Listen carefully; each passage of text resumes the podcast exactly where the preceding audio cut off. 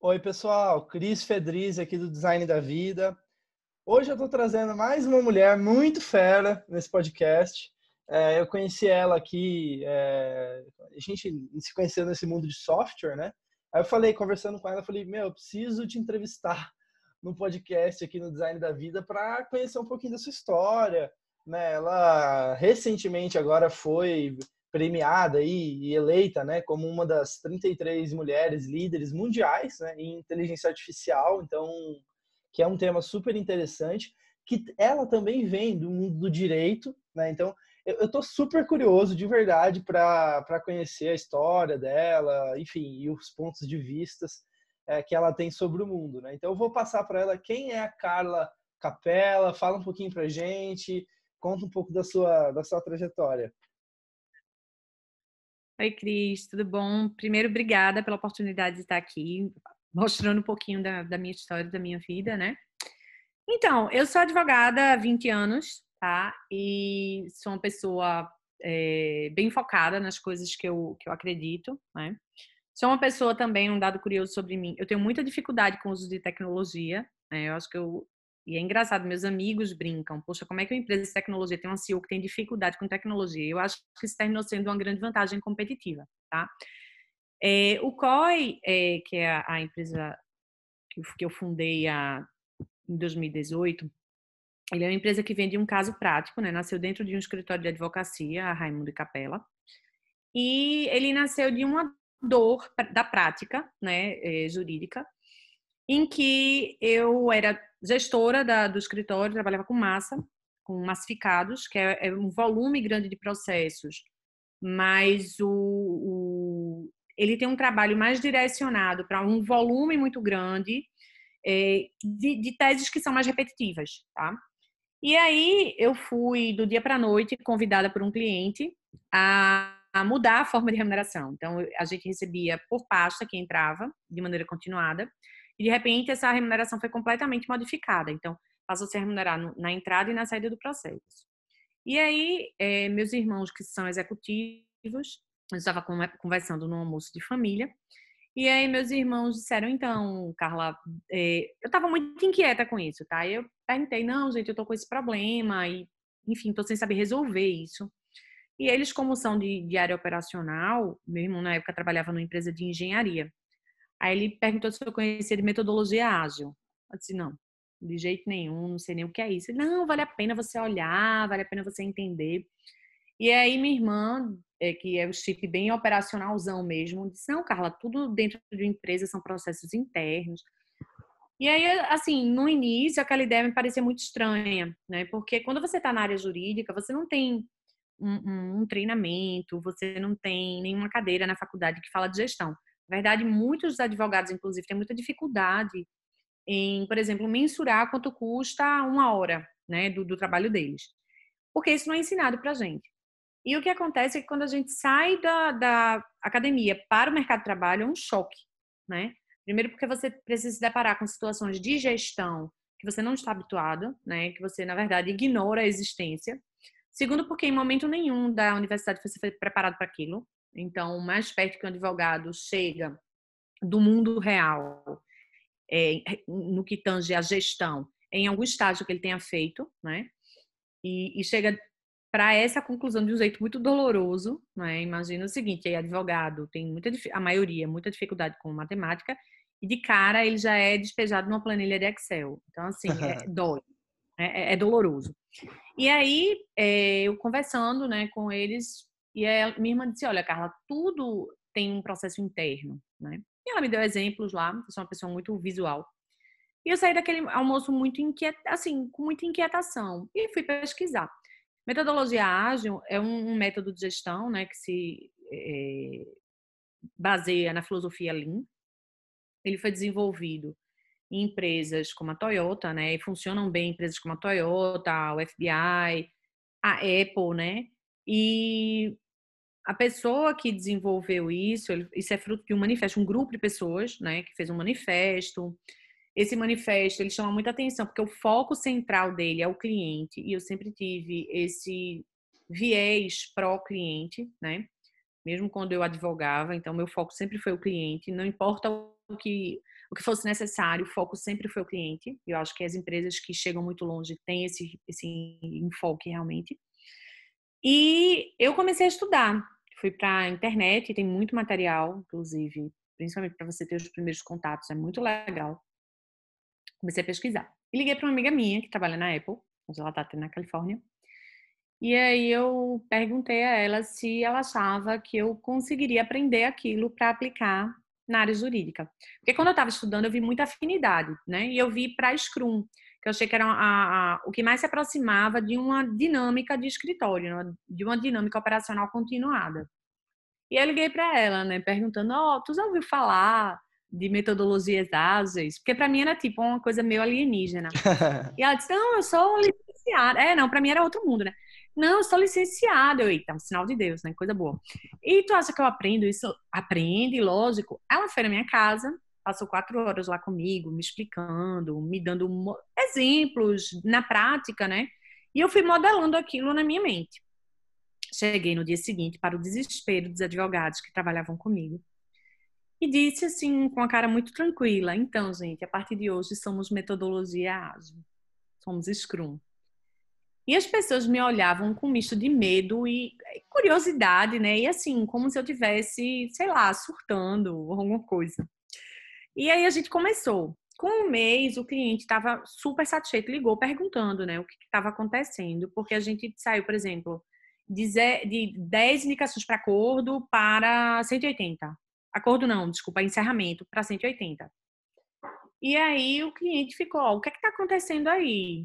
Eu disse, ah, a gente está implantando uma nova metodologia, metodologias ágeis, né? Porque depois que eu comecei a estudar, aquilo não era tão novo assim, né? A Apple usava aquilo a vida toda. A Toyota usava aquilo a vida toda já há muitos anos.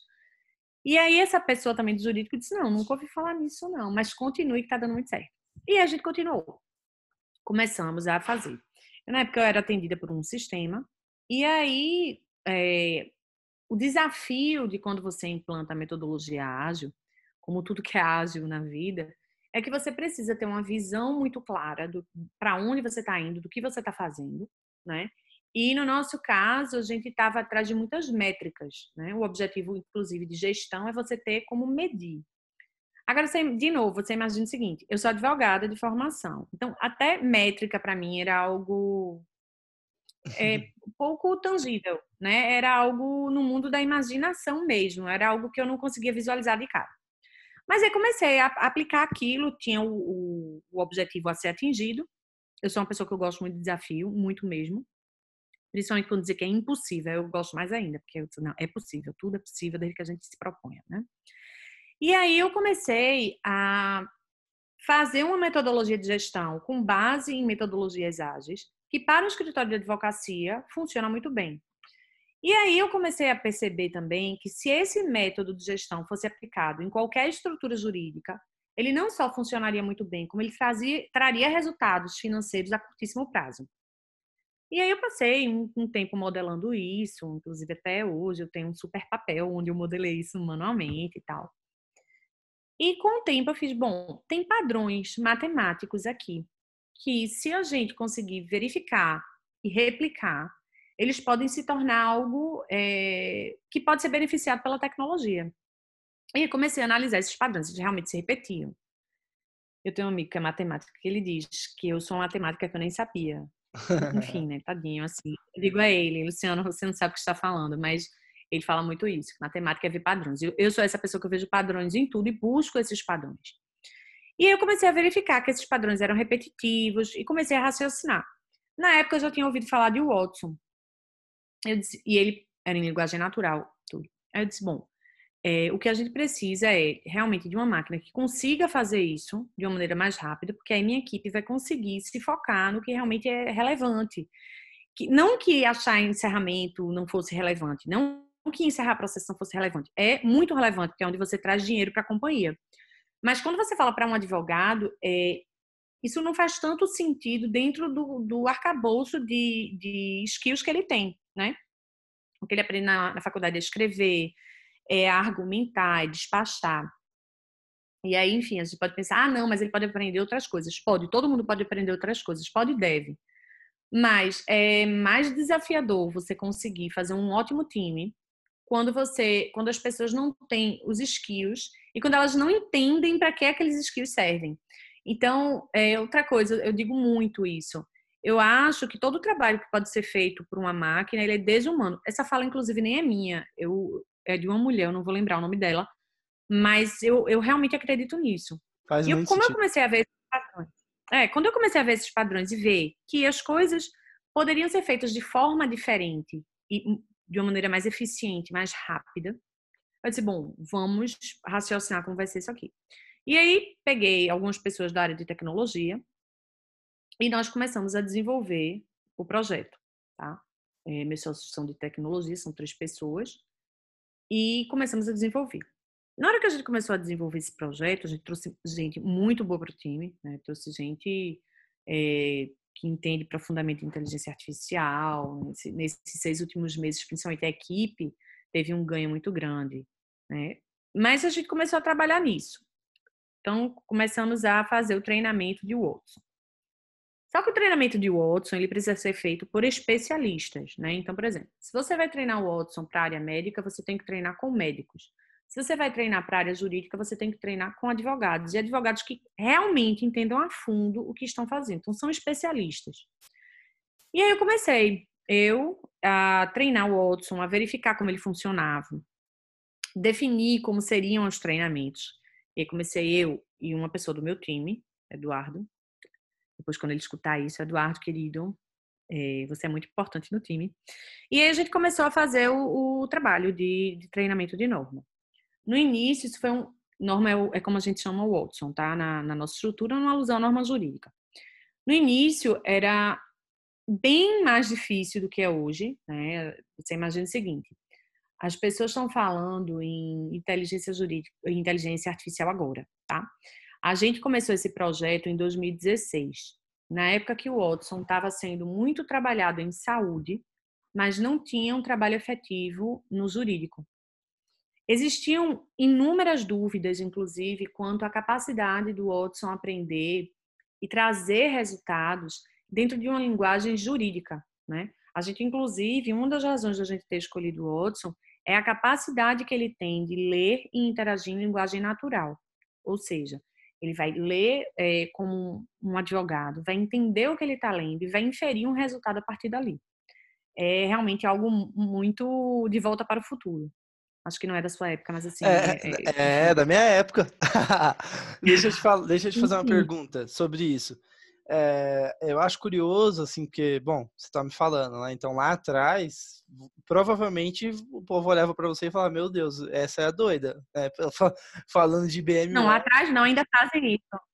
Não, então, ainda é assim. E, e como? ainda é assim. E como que foi para você, assim? é, chegar nessa decisão de falar, não, vou investir nisso, eu acredito nisso, foi um processo racional? Foi uma coisa que você foi mais seguindo de fato sua intuição, assim? Como que foi? Não, eu, veja, eu tinha uma dor real, tá? Eu tinha um problema para resolver. Eu sou uma pessoa eh, que eu, eu costumo raciocinar a eficiência, né? Como eu posso fazer hoje melhor do que eu fiz ontem? Como eu posso fazer isso de uma maneira mais eficiente, mais rápida? e com mais resultado. Eu sou essa pessoa. Eu faço isso, inclusive, na minha vida pessoal, tá? Então, é, eu tinha uma dor real que eu precisava resolver. Eu tinha um time muito bom é, jurídico que eu precisava motivar. E para isso eu precisava tirar da mão deles algo que eu realmente acreditava que podia ser feito de uma outra maneira, de uma maneira mais tecnológica, né? Por outro lado, a gente tem um cenário jurídico que eu brinco muito, que a área jurídica é muito jurássica, tá? Então a gente tinha esse, tem ainda esse cenário, né? E eu vi ali uma oportunidade de mudando a gestão, na sequência, transformar aquilo numa, numa dinâmica realmente tecnológica, porque é, engraçado. Eu não acordei com aquela, hoje eu vou criar um sistema jurídico. Não. Eu comecei a criar um sistema de gestão, um modelo de gestão, aí ele funcionava, e aí o que eu tinha naquele momento para me atender não acompanhava o que eu o que eu estava trabalhando, o que eu tava, o que eu tinha desenhado. Fui no mercado atrás de outras tecnologias e não tinha o que eu queria, porque assim, quando a gente fala em tecnologia jurídica, você imagina o seguinte: no país existem mais de 200 sistemas diferentes, tá? Esses sistemas são clusterizados por companhias. Você tem o PJE, que é público, e tem outras empresas. Só que isso significa o seguinte: quando o advogado vai fazer alguma inferência sobre o processo, quando ele vai fazer alguma peça, ele tem que entrar nesses sistemas da justiça, olhar onde o processo está. Aí ele entra, quebra um CAPTCHA, olha onde o processo está. Se o processo não estiver na primeira instância, ele vai na segunda, quebra outro CAPTCHA, para entender o que está acontecendo no processo, tá? E a partir disso ele poder tomar alguma decisão. Eu sou uma pessoa, como ele disse no início da conversa, é, eu tenho muita dificuldade em é, trabalhar com tecnologia. Eu sou essa pessoa que eu tenho medo de apertar botões.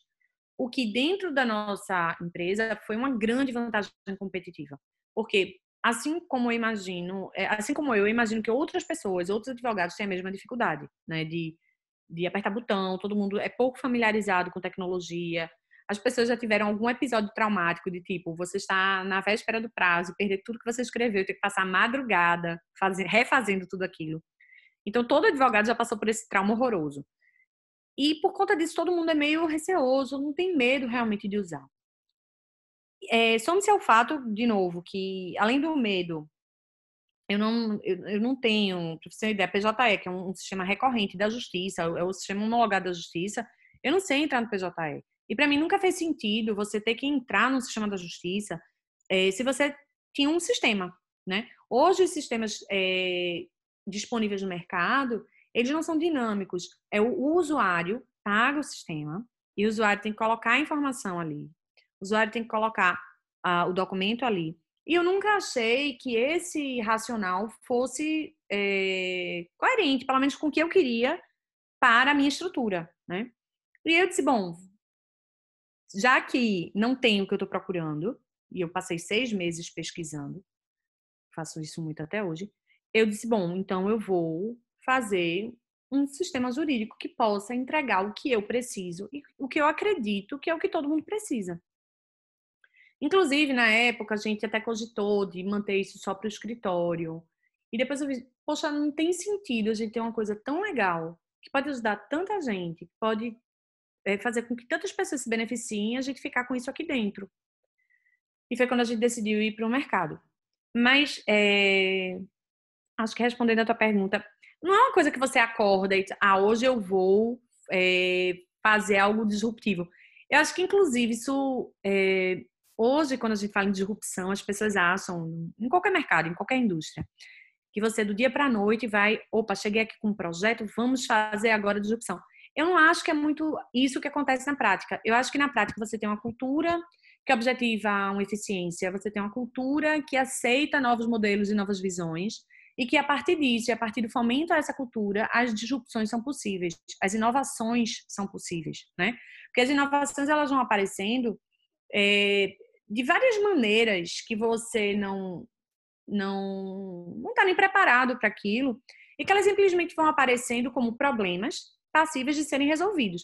O que faz é, uma pessoa inovar não é a, a possibilidade de, nossa, vamos criar algo novo, algo que vai mudar o mundo. Não. Eu acho que o que faz uma pessoa inovar é a pessoa olhar o problema pela, por outra ótica, pela ótica do cliente ou pela ótica do, de um outro player daquele problema e pensar, poxa, é, da maneira que eu estou olhando, talvez não seja a maneira correta de se ver essa situação. E tentar exercitar um pouquinho o lugar do outro, né, o, o lugar de quem está passando por aquilo, para poder fazer a transformação. Então, eu vejo muito dessa maneira. Para mim, foi assim, foi, foi como aconteceu a disrupção. Ó, de novo, eu sou uma pessoa muito inquieta. Uma Oi. coisa, se o seu amigo falou que você é matemática é, e não sabia, eu vou te falar, você também é designer e não sabia. Porque é exatamente isso. não, o olhar do designer é exatamente esse. Você falou sobre fazer e aprender, basicamente, que é o, no, no design eles chamam de protótipo, né? De prototipar soluções. Então, você tinha um problema, e aí outra coisa que você falou que faz todo sentido, que é ver o problema, é, as, as inovações surgem do problema e de olhares diferentes sobre aquele problema, né? E, e, é exatamente esse o trabalho do que hoje em dia, né, com a nova roupagem chamam de design thinking, mas é exatamente isso, sabe? É... Enfim, só queria pontuar, achei, achei interessante. Não, mas é isso mesmo. Quando, então, o que é que acontece? Quando eu comecei a, a cada vez, e assim, você começa a estudar, Você vai, vai vendo tanto que você é ignorante no negócio, né? Porque imagina, uma advogada, gente, é, em 2014, falando metodologias ágeis. Isso está começando a entrar no mundo como um todo agora, né? A, ficar socializado. Esses termos como design thinking, é, metodologia ágil, lean, tudo isso está começando a entrar para a vida das pessoas agora, né? Quem não trabalha com tecnologia dificilmente é, fala muito sobre isso. E na área jurídica, então, isso realmente começou a ser abordado agora, né? Então tem gente que trabalha com design thinking para advocacia, tem gente que trabalha para dentro de algumas empresas. Isso vai sendo muito é, vai sendo trazido nesse momento. Agora você imagina lá em 2014 que até para achar livro era muito difícil. É, para você entender, para você ter com quem conversar também, era muito difícil. Então, assim, quando você começa a aplicar alguns, alguns métodos, né? Quando você começa a aplicar a filosofia Lean, que é, é, eu acho que é o que funciona quando se define eficiência, eu acho que o Lean é a melhor coisa que uma pessoa pode fazer, porque ela quer ser objetiva, ela quer ser é, certeira, ela, ela pensa em resultado, né? Ou seja, quando você pensa em resultado, você está sempre pensando em quem vai usufruir daquilo. Você não está pensando em você, você está tá pensando no outro que, que vai perceber aquele valor. Então, quando eu comecei ah, lá atrás, eu comecei a estudar sobre isso cada vez mais profundamente. Você consegue, começa a, a colocar uns nomes nas coisas, né? Mas naquela época eu não sabia, eu não sabia que isso era design thinking, eu não sabia que é, que eu estava aplicando algo realmente muito diferente. Eu sabia que era diferente, mas eu não sabia que, que era que poderia gerar um nível de impacto que efetivamente pode gerar hoje, tá?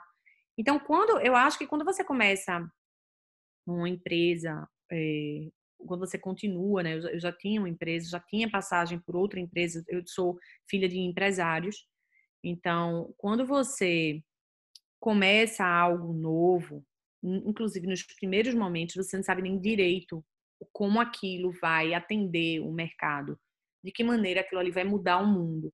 Mas é, eu, eu, sempre tive essa, esse propósito. Eu, eu, queria criar algo, eu queria participar de algo, né? melhor dizendo, que pos, pudesse e possa mudar a maneira como as coisas são feitas. Né? Quando a gente fala da, do panorama jurídico, a gente está falando de algo muito, é, uma, uma área muito austera, uma área que, pelos mesmos motivos que um advogado não tem visão de gestão, a justiça também é, tem uma visão precária da gestão e por isso eu acho que a gente não consegue ter os melhores resultados que poderiam ser dados se a gente aliasse o melhor da gestão com o melhor da tecnologia, né?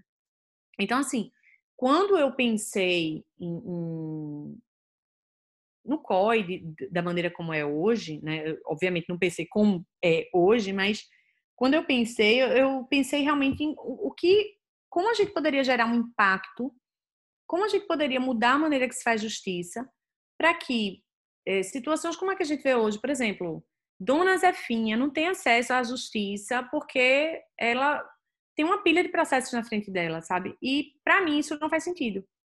Se a gente tiver um acesso mais horizontal, as pessoas podem se beneficiar muito disso, né? As empresas também podem se beneficiar muito disso, porque também a gente está falando de é, milhões de reais investidos e, e parados até que alguém localize onde está esse dinheiro. Então, a gente está falando de, de, demandas intermináveis, de, de valores é, gigantescos Há seis semanas, o, o CNJ modificou uma decisão do TST que diz que os depósitos recursais podem ser trocados por outra garantia. Isso está na lei, isso é uma coisa positiva, né? principalmente agora no momento de crise. Para você ter uma ideia, em depósito recursal está envolvido pelo menos 30 bilhões de reais. Imagina nas empresas agora, obviamente cada uma na sua parcela, elas obterem uma parte de um dinheiro desse. Quantos empregos serão salvos, né? Sim. Quantas pessoas podem se beneficiar disso? Então, é, são os usos da tecnologia, os usos da inteligência artificial e do aprendizado de máquina, que as pessoas é, não, não conseguem ainda visualizar. E quando eu comecei lá atrás, eu tinha já uma ideia muito fixa em relação a é, vamos fazer diferente, vamos fazer de maneira inteligente, vamos fazer de maneira eficiente, Mas lá atrás, quando estava pesquisando, eu não sabia que isso ia virar tudo isso que está agora, que virou, entendeu?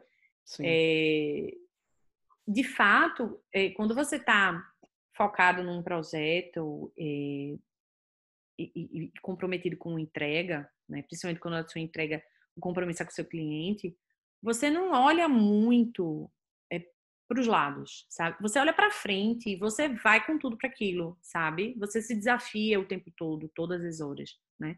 Eu sou essa pessoa, quando dizem que é impossível, eu já fico com aquele, vamos fazer, vamos, agora a gente faz.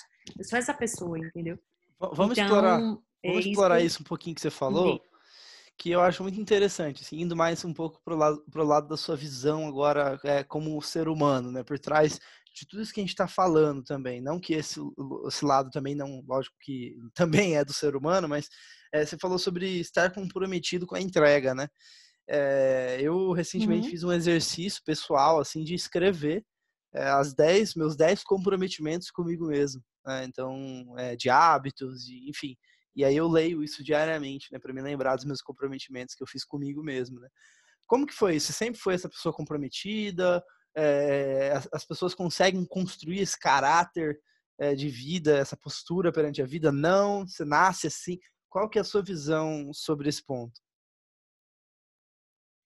Olha, eu acho que todo mundo pode o que quiser, desde que, que tenha vontade de fazer, tá? Então, é, eu, eu não acho que alguém nasce assim, eu acho que as pessoas se transformam.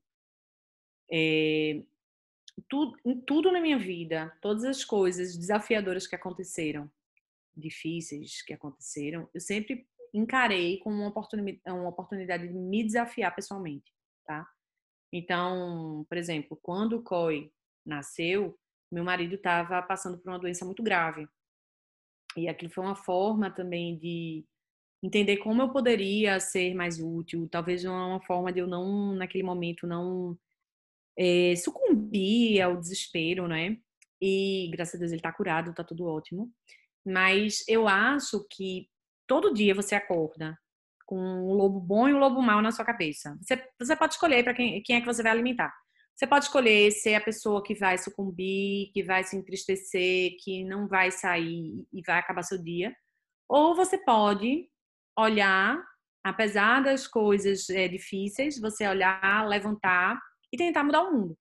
A gente pensa que mudar o mundo é algo, nossa, gigantesco, vou é, fazer uma coisa grandiosa. Não. A gente muda o mundo com pequenas coisas, tá? A gente muda o mundo começando por a gente. Quando a gente se muda, quando a gente é capaz de mudar a nossa visão das coisas, quando a gente é capaz de estar aberto para novas coisas, novas pessoas, novas maneiras de ver o mundo, eu acho que a gente está dando esse passo para não estar estagnado.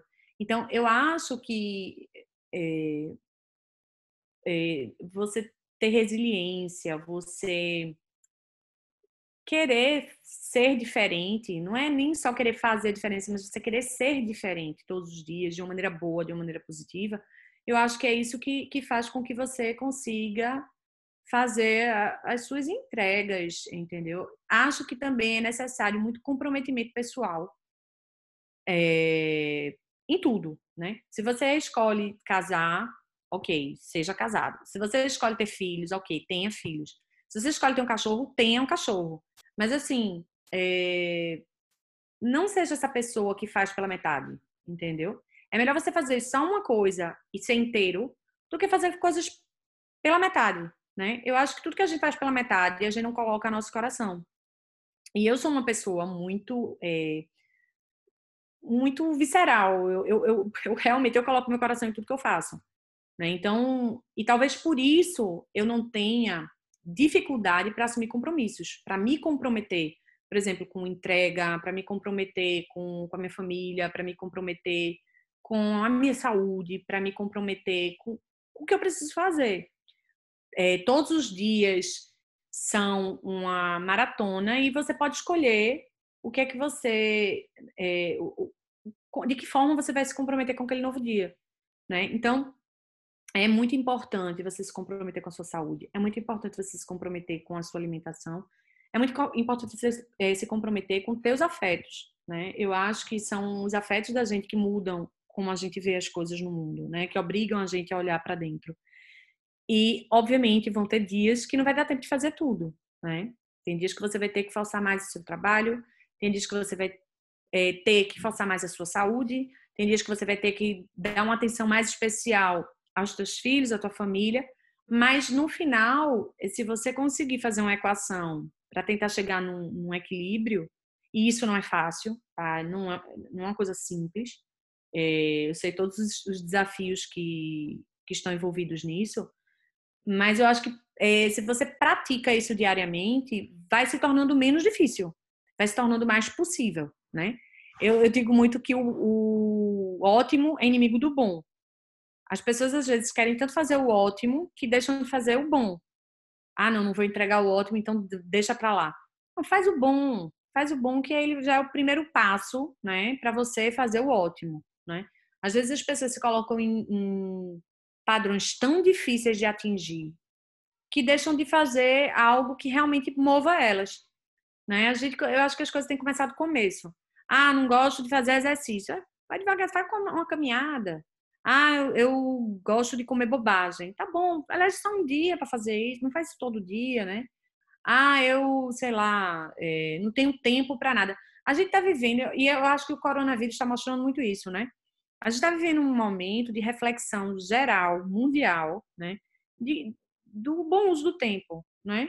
O que, o que é que o tempo pode me trazer? Como é que eu uso o tempo ao meu favor? Como é que eu uso? Como é que eu gasto o tempo, né?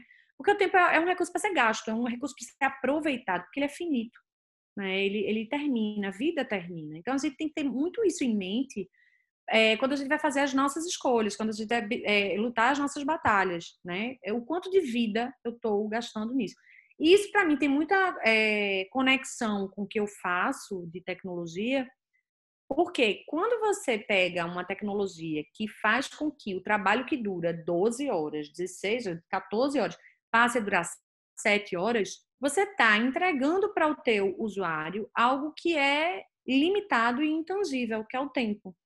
O tempo para ele usar com a família, o tempo para usar né, com, com, consigo mesmo, né? A gente vive numa sociedade que culpa quando a gente quer usar o tempo com a gente. E é tão importante a gente usar nosso tempo com a gente mesmo, né? Para relaxar, para pensar. Não dá para você fazer coisas legais com a toque de caixa. Você não consegue. Eu estava vendo um, um, provocações lá de Rubem Alves, ele foi cirúrgico, né? Quando ele diz, pô, você não consegue ouvir uma música de qualidade na velocidade. Não, você tem que né, sentir aquilo, você tem que estar tá focado naquilo, tem que estar tá voltado para aquilo, né? Então, eu acho que é muito isso. Eu acho que é você se propor todo dia, né? É, talvez com uma lista, talvez com, com as resoluções de final de ano, né? Cada um tem uma maneira de, de trabalhar isso dentro de si. E você olhar o que vem, não é o que foi. O que foi, Lulu Santos já disse, nada do que foi será de novo do jeito que já foi um dia. Isso é verdade, não? Que foi, foi, né? A gente tem para frente, a gente pode escrever para frente, né? Para trás a gente pode usar como referência para não cometer os mesmos erros. Mas só isso, não dá para você voltar atrás ou, ou imaginar também que, ah, se eu fosse, eu não, se fosse lá atrás eu não cometeria esses erros. Isso é uma grande mentira. Essa é um, um, uma, a pior maneira de se torturar. Se fosse lá atrás, você teria cometido novamente os mesmos erros, porque você só é o que é hoje, porque justamente lá atrás existiu. Né? Então, acho que perdoa o que puder ser perdoado, esquece que não tiver perdão e segue, sabe? Segue o jogo, para não ficar refém dessas coisas também, porque isso, sei lá, endurece a vida, adoece a alma. E então, eu que... acho que, que é tentar buscar equilíbrio. Faz muito sentido, assim, tudo isso. que está falando conecta muito com, enfim, vários eu sou um apaixonado por livro, assim, então eu leio bastante sobre filosofia, enfim, é por isso que eu gravo esse podcast aqui também falando sobre a vida, são coisas, temas que me interessam, eu acho, e eu acredito muito que você conseguiu sintetizar, sinceramente, assim, muito do, do que eu acredito em, em poucos, é, poucos minutos. A Carla falou que fala muito, né? Antes de começar, ó, você vai me guiando que eu falo muito. Mas assim, fala muito e fala bem. Eu acho que eu acho que é, acho que tem que deixar isso ponto. Fala bem, porque eu, você conseguiu porque eu acho que eu, eu, identifico quando a pessoa fala bem, quando ela consegue sintetizar muita sabedoria em poucas palavras, né? Então, é, enfim, só dando feedback aqui mesmo do que do que eu ouvi. E aí, uma pergunta já é como então, que prática, se você tem alguma prática, é, para se colocar nesse olhar é, de observação. Então, assim, porque tudo isso que está falando é muito é muita prática também, né? De observação, né? Do que, que funciona, o que não funciona, é, enfim, observação da, da própria vida, né? Você tem alguma prática, algum momento que você se coloque em equilíbrio, seja através de meditação, religião? Tem alguma coisa que eu estou super curioso para saber? Tem algumas coisas que eu, eu, eu faço e assim, indico que as pessoas façam. Olha, eu acho que exercício físico é legal. Eu tô até bem parada ultimamente, é, mais até do que eu gostaria, é, que eu tenho trabalhado um bocado. Mas, principalmente quando você trabalha muito, tá? Eu acho que quando você faz, por exemplo, quando você medita, né, e você pode fazer meditação guiada, que, porque muita gente diz, ah, não consigo meditar. Faz meditação guiada, porque ajuda muito a relaxar, ajuda muito você. E quando eu falo relaxar, não é só o corpo, é a mente. Né? Quando você tem uma mente que está muito ativa, que não relaxa, você não consegue fazer o restante, que é relaxar o corpo. Então, meditação. Eu acho que a religião é uma coisa maravilhosa, porque aqueles momentos que hum, talvez tudo pareça tão duro, é a religião é um alento, né? Só que eu tenho uma maneira, eu sou católica, mas eu tenho uma maneira diferente de olhar para Deus, né? Eu, eu olho para Deus pelo lado do presente que Deus dá para gente, né? A gente tem um mundo tão tão bom, a gente tem pessoas, né? É, que povoam esse mundo todo, a gente tem as belezas naturais e basta a gente olhar. Eu tenho visto ultimamente na, nos posts do, do Instagram, nas nas reportagens, até posts de LinkedIn, que é uma rede né, super profissional. As pessoas falando, é, mandando fotos de pôr do sol, mandando fotos é, de, de, do que é uma, uma lua bonita. Veja, eu sou e sempre fui uma pessoa muito contemplativa, é da minha natureza, desde pequena, desde muito pequena. Eu, eu gosto muito de filosofia também, eu sou uma pessoa bem até existencialista, sempre fui de pensar nessas coisas mais profundas.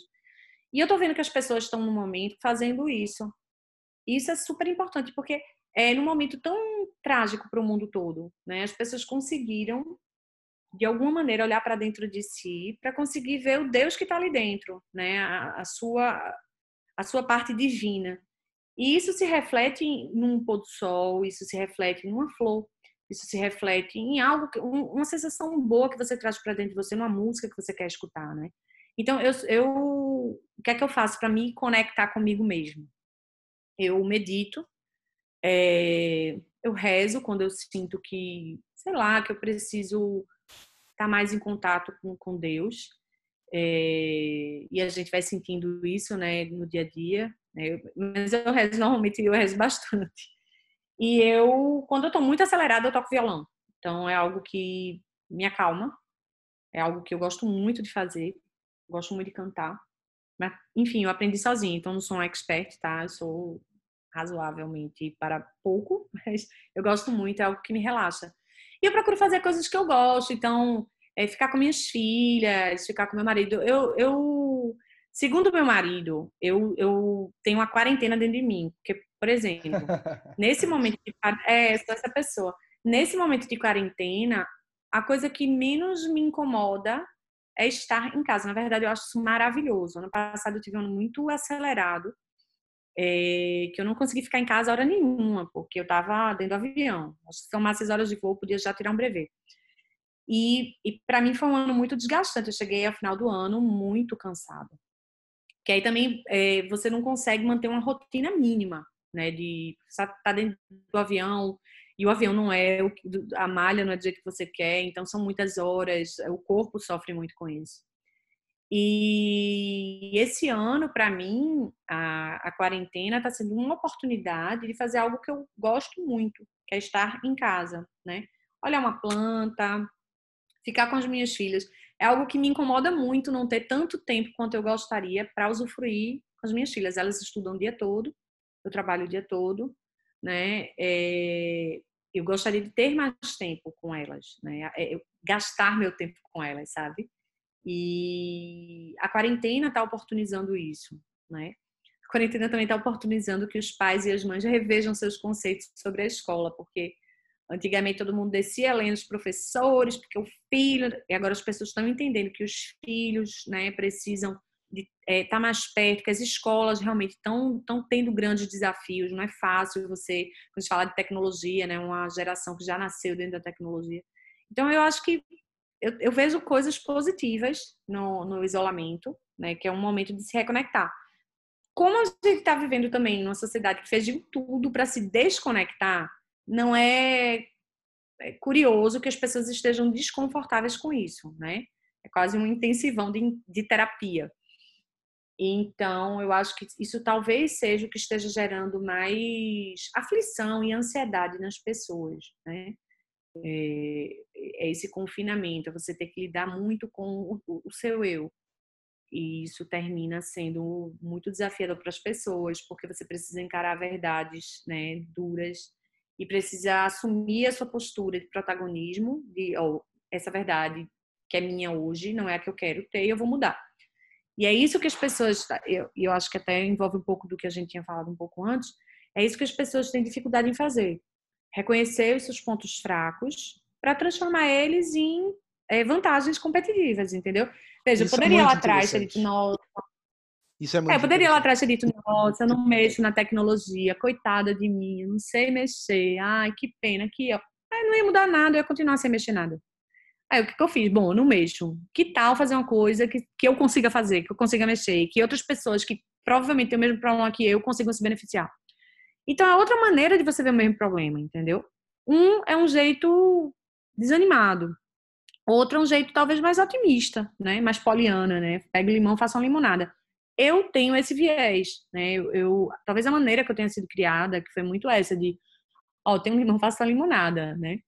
E vários momentos da minha vida eu tive raiva de Poliana, mas enfim, eu aprendi com, com essa máxima de que uma o que você considera às vezes desvantagem é só um jeito singular de ser, entendeu?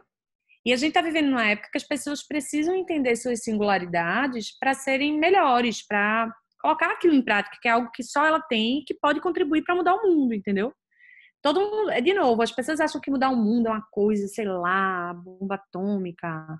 Não, gente, não é. Vamos começa do começo, né? É, Talvez tem uma... consiga. Eu, e falando na bomba atômica de um jeito, assim, impacto mundial, né? Mesmo, não, não, não como uma coisa positiva, mas é que tem que começar do começo, né? Não é fácil. Tem uma, tem uma frase que. Acho que é uma frase, não lembro agora, enfim, não lembro o autor.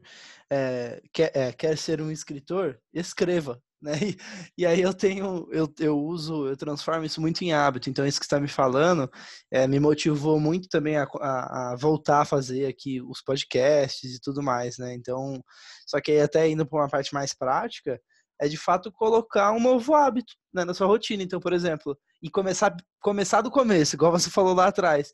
Então, eu criei Isso. um compromisso comigo mesmo de, ó, simplesmente eu vou lançar um episódio de entrevista por semana. Ponto final, sabe? E isso, isso. tem. E, a, isso, e, aí... e, essa história. Pode ir, o pode ir. O ponto é esse. As pessoas, as pessoas é, às vezes se colocam metas tão lá em cima que elas mesmas criam um problema para si.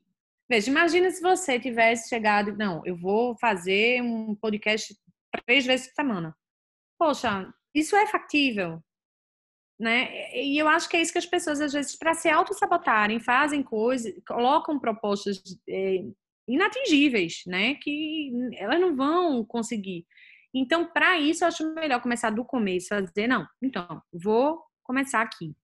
Porque, de novo, é o bom é inimigo do ótimo. É melhor você fazer uma coisa boa do que você ficar procrastinando, porque você quer uma coisa tão perfeita, tão ótima, tão maravilhosa, que você não vai chegar nunca, né? E porque você desiste no meio do caminho, porque a comparação é uma coisa tão dolorosa, e quando você compara o ideal ao real, obviamente, o real perde muito, e isso vai te impedindo de fazer as coisas, de evoluir a tua vida, entendeu? Então é isso que eu acho que, que, que é fundamental. Para você fazer alguma coisa na sua vida, é isso quer escrever, escreva. Começa um parágrafo, depois, né, vai, e vai, vai desenvolvendo. Eu acho que é isso. Faz muito sentido. É... Nossa, tô, tô, adorando. Infelizmente, a gente está quase chegando no final, últimos 10 minutinhos aqui. É... Vamos falar um pouquinho de educação, tá? Então, provavelmente, pelo que você já falou pra gente, você é uma pessoa que aprende muito e constantemente, né? Não para, não para de aprender, né? Tem um termo que algumas pessoas chamam de lifelong learning, né? Que é não é eu vou fazer ali um curso, eu vou não, eu vou continuar aprendendo o resto da minha vida, né? Educação é uma coisa contínua. Mas então, qual que é a sua visão sobre educação? Como que você aprende? É, o que você acha sobre temas mais polêmicos também? Quando a gente fala hoje de faculdade, né? É, você indica, não indica, enfim, que oportunidades você enxerga também em relação a, a tudo isso? Então, eu sou uma pessoa que eu, eu, eu sou muito curiosa, né? Eu acho que é a, eu tenho muita sorte por ser assim. Eu tenho curiosidade sobre absolutamente tudo que chega na minha mão.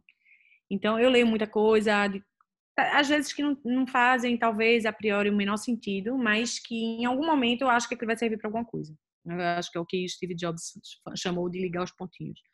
E eu, de verdade, eu acredito nisso. Às vezes as pessoas se prendem a um aprendizado mais acadêmico, né, quando se fala em faculdade e tudo, e elas é, se, se enclausuram numa grade curricular e deixam de olhar para outras coisas, né? Eu acho muito importante o conhecimento formal, me formei em Direito, é, pós-graduação, comecei a fazer um doutorado, mas é, a depender do que você vai fazer da sua vida, por exemplo, tudo que eu aprendi foi fundamental para chegar até aqui.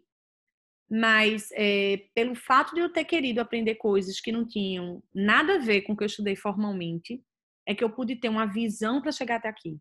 Então, eu vejo as pessoas muito aflitas porque, ah, não, mas isso não aprendo na faculdade. Ah, não, porque isso não aprendo na escola. Não, mas ali é uma coisa básica. Você tem que buscar algo, é, um, que, que se identifique, né? É outro que te ajude a pensar. Eu, eu penso muito em educação como algo que te ajude a pensar. Não é algo que vai te dizer os livros que você tem que ler, o que você tem que, como você tem que pensar, mas como você raciocina, como você vai partir de, de um de um conhecimento, como você vai criar um conhecimento, né? Eu acho que é isso. Eu acho que a educação é ensinar a pensar. Acho que, é, infelizmente, a gente tem, talvez por essa maneira mais é, enclausurada né, de, de, do aprendizado. As pessoas têm mais dificuldade em, em, em, ir atrás, né? E aí talvez por essa o que a gente estava conversando antes, né, as pessoas se colocam num, nossa, eu quero ser Leandro Carnal, mas eu quero não quero fazer o caminho que Leandro Carnal fez. Então, não é, entendeu? E, e com, com a educação é a mesma coisa. Se você não é uma pessoa curiosa, você não vai é, atrás de coisas novas para aprender. E isso é péssimo, porque se você, quanto mais você aprende, mais sinapses mentais você faz e mais capacidade de aprendizado você tem. Então isso é, é massa. É uma coisa que, que não tem fim, né? Só depende de você também. E eu, eu gosto muito dessas coisas que dependem de mim, entende? É, as coisas que para mim dependem de mim, eu acho muito é, favorável, porque só depende da minha vontade. É muito ruim quando depende de alguém, porque você depende da vontade de outra pessoa. Mas algo que só depende de você, é, é maravilhoso, né? Que depende só da sua vontade. Então, eu acho que educação, conhecimento é isso. É você, ah, nossa, parou um livro aqui na minha mão, sei lá, sobre. Porque recentemente eu estava lendo mais sobre metodologias ágeis. Pronto, eu estava relendo agora o Profeta de Khalil Gibran. Nossa, livro maravilhoso, espetacular. É maravilhoso. É, e agora, em épocas de pandemia, é necessário. E, eh, sei lá, é a terceira vez eu acho que eu leio, e é engraçado, porque você vai tendo novas visões, né? É, eu comecei a ler para minhas filhas O Pequeno Príncipe, você, você também começa a ter outras ilações sobre aquilo. Então, assim, é, tudo que vai chegando na sua mão vem com. Eu acredito muito nisso, eu não acredito no acaso, eu não acredito em coincidências, né? eu acredito em Deus e acredito que ele vai se manifestando por situações que chegam até você para te tornar mais forte, para te tornar mais sábio, para te fazer conhecer mais. Então eu, eu sou dessas pessoas que o que chega para mim eu vou, eu, eu busco, eu leio, eu quero saber mais, eu me empolgo. Desde uma coisa muito simples até algo que seja mais complexo. Para mim é um desafio é, a parte de aprendizado de máquina, mas pô, fui lá, sentei, aprendi, desenhei modelos, né? Outra coisa, nada disso, olha, ensino, é, criar algo, nada disso você faz sem pessoas. não, não, é impossível. Quem acha que vai chegar longe sem pessoas, sem grupo, sem time, tá fadado a não chegar em canto nenhum. Porque as habilidades que um tem, o outro não tem. A que o outro tem, você não tem. E as coisas vão se construindo em cima disso. Então, eu acho que hoje a maneira como a educação gira, a maneira como na academia, né, especificamente, ela não, ela é muito dissonante da realidade, porque hoje a gente vive no mundo do compartilhamento. Se você tem uma estrutura de ensino que não é compartilhada e sim compartimentada, você não vai conseguir é, atingir os skills que você deseja, que você precisa para estar no mercado. E é daí que eu digo, as pessoas precisam buscar mais, buscar desenvolver skills que elas sabem que, que aquelas potencialidades que elas têm, e os que elas acham que, ah, não, nossa, isso não é, não é para mim, acabar com essa mentalidade e dizer, poxa, tudo é para mim. Se chegou até, até mim, se eu posso pensar, eu posso realizar, né? E, e, e com isso catapultar as situações. Então, sobre é, como eu aprendo, eu, eu, faço, eu leio, eu leio, eu, eu estudo, eu sou muito curiosa, eu gosto de me relacionar com pessoas muito diferentes, com pessoas que com quem eu aprendo muito, né? É, eu acho que todo mundo tem algo a ensinar realmente relevante e eu acho que a gente, se a gente estiver aberto a isso, a gente pode aprender de verdade e, e criar uma mentalidade diferente para se abrir para novas coisas, né? É muito fácil, ah, nossa, eu sou tão ruim em matemática. Sim, ah, pode aprender, pode se relacionar com uma pessoa que sabe muito, que talvez te mostre, como esse meu amigo, iludido, tadinho, que eu era ótima, uma, uma grande matemática, na verdade, enfim, as pessoas também começam a, te apontar coisas que você não, não vê, que você talvez não perceba, né, que pode ser vantagens é, competitivas, né, podem te catapultar como pessoa. Então eu vejo muito isso, eu, eu, eu gosto sempre de pensar que a gente está aqui por alguma coisa muito maior, né, porque pensar diferente disso seria muito frustrante. É, e sendo assim, eu acho que a gente tem que se catapultar para ir para a energia alta, sabe? Vibrar numa energia alta. Então eu, eu, dirijo a minha vida para isso. Muito bom, Carla. É, depois eu vou ter que ouvir esse podcast de novo. eu acho que vai, enfim, é, eu vou reouvir pelo menos uma vez no ano, é preciso para mim. Acho que muita coisa que você falou conectou demais, me ajudou bastante também. Então, agradecer o seu tempo, é, tempo de vida. Eu, eu gosto de valorizar muito o tempo das pessoas, porque, enfim, eu valorizo o meu, então eu sei como é que como que é importante isso para a gente. Para finalizar, que indicações você dá então para o ouvinte, últimos três, quatro minutinhos aí, é, seja livro, seja, enfim, indicações aí para o pessoal que está ouvindo. Lembrando que a maioria tem de 24 a 35 anos, mais ou menos, tá? Do, dos ouvintes. Uhum. Então, o que eu diria, principalmente nesses momentos de pandemia, é que as pessoas tentem cultivar o belo, né? Boas músicas, é, boas imagens. Eu acho que isso vai acalentando o coração. Bons livros, né? Eu acho que o Profeta de Calil é um livro muito rico. Eu gosto muito de poesia, então tem uma coletânea de, de Cecília, Cecília Meirelles que é maravilhosa. Ela tem um, um que é que, um livro de poemas que junta os melhores poemas da trajetória dela e está na internet também. Então, quem quiser ler, ler pela internet.